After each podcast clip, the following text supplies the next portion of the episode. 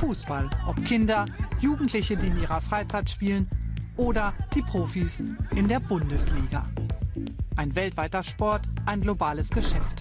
Milliarden werden umgesetzt. Aber wo kommen die Fußbälle eigentlich her? Ein Großteil aus Sialkot in Pakistan. Die Stadt ist das weltweite Zentrum der Fußballherstellung und das seit Jahrzehnten. Fast 25.000 Menschen hier arbeiten allein in der Sportwarenindustrie. Viele Jahre wurden die Bälle nur per Hand gestickt, doch das hat sich geändert. Zumindest hier bei der Firma Bolagema. 160.000 Fußbälle produzieren sie pro Jahr, immer mehr auch maschinell. Die Branche litt jahrelang unter einem schlechten Ruf. Bälle wurden mit nach Hause genommen und von Familien, teilweise auch Kindern in Handarbeit hergestellt. In diesem Unternehmen ist es anders. Wir produzieren alles bei uns im Unternehmen. Nur Angestellte über 18 Jahre können bei uns arbeiten.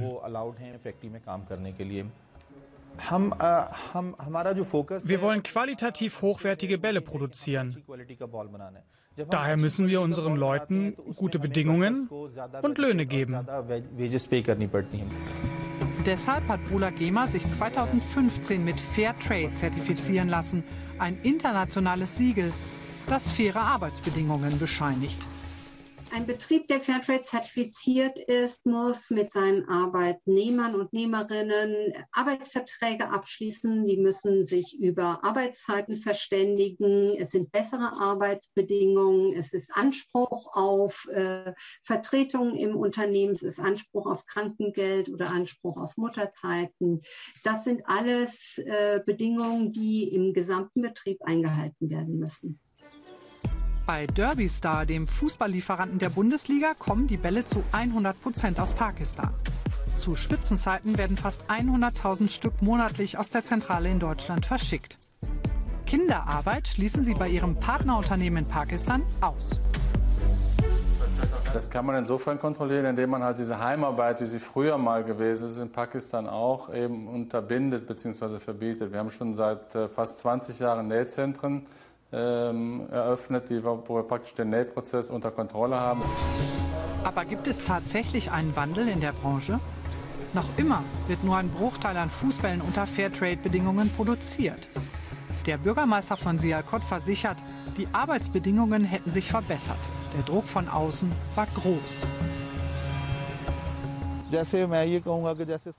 Zum Beispiel ist das Niveau der Einhaltung von Vorschriften in Sialkot nirgendwo sonst in Pakistan zu finden. Unsere Käufer zahlen für Sozialversicherung und Altersvorsorge, die wir an unsere Mitarbeiter weitergeben. Diese Dinge gab es vorher nicht.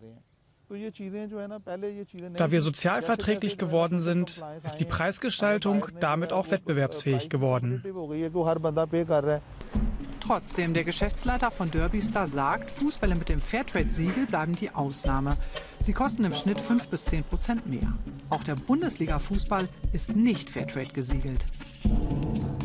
Der Anteil des Verkauf, der verkauften Bälle ist relativ verschwindend gering. Ähm, das sind ungefähr 4, 5 Prozent des gesamten äh, Verkaufs oder der gesamten verkauften Menge. Es liegt immer ein bisschen daran, dass dieser, äh, glaube ich, dieser Fairtrade-Charakter bei dem Handel, wo wir unser Vertriebsweg ist, nicht so stark wahrgenommen wird und auch bei den Vereinen nicht, wie wir es vielleicht uns alle wünschen. Zurück nach Pakistan zu Bulagema. Das Unternehmen sagt, es möchte stellvertretend für die Branche ein Vorbild sein. Doch das Problem sind die Kunden. Sie seien noch nicht bereit, mehr für den Ball zu bezahlen. Außerhalb der EU und der skandinavischen Länder schätzen die Käufer Fairtrade aufgrund des Preisdrucks nicht. Wir wollen weiterhin ein Vorbild für den fairen Handel sein sodass wir nicht nur zusätzliche Vorteile für unsere Arbeiter schaffen, sondern auch die Arbeiter selbst sich mehr auf die fair gehandelten Produkte konzentrieren. Denn sie wissen, dass diese Produkte zusätzliche Prämien und Vorteile für sie bringen. Pakistan hat es geschafft, sich als Fußballproduzent durchzusetzen. Arbeitsbedingungen haben sich in den letzten zehn Jahren stark verbessert. Doch die Gefahr, dass Teile der Produktion aus dem Land in noch günstigere Gebiete wie zum Beispiel China oder Myanmar abwandern, wo faire Arbeitsbedingungen kaum eine Rolle spielen oder nur selten kontrolliert werden können, ist groß.